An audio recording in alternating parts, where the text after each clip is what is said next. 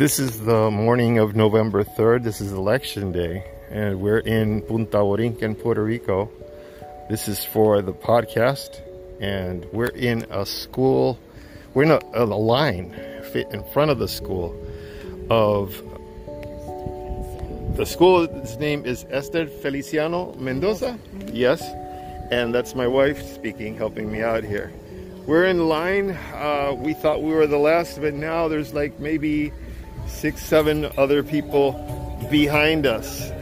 And there's just cars taking up all the road, um, parked, parked along, neatly alongside each other.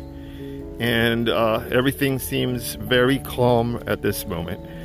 We passed by two officers uh, of the law, policemen. We asked them where the line was. We saw kind of like two lines. One line is for the residents of Punta Borinquen. Um, the other line is for a neighboring community called what's in uh, Sanford and Villa Betania.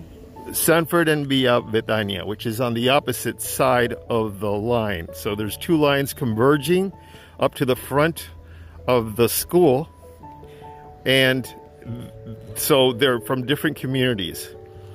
Um,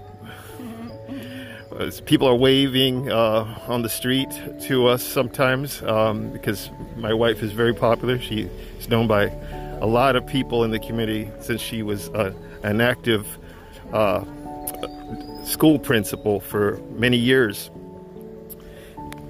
She's retired now. She works with the university as kind of like a consultant in a project for teachers. And uh, so they know her a lot and they wave at us. Uh, they don't wave at me, they wave at her. Um, my name is Irvin Carrero. I um, am doing this podcast for my community in times of COVID 19, challenging times. This is a form of social journalism for the community with solutions based community journalism, which is a philosophy that I'm starting to practice.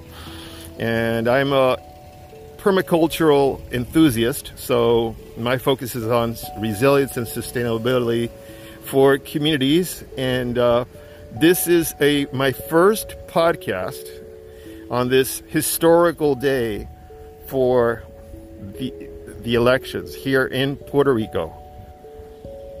Uh, Puerto Rico is a, a commonwealth, um, a territory of the United States with its own Spanish speaking community. And uh, this podcast, although it's in English, uh, it will be translated and it's intended for uh, a hyper local purposes of the community for sustainability and resilience. That's all for now. Um, thanks for stopping by. Make sure you like and share this podcast that is made for you in mind for resilience and sustainability.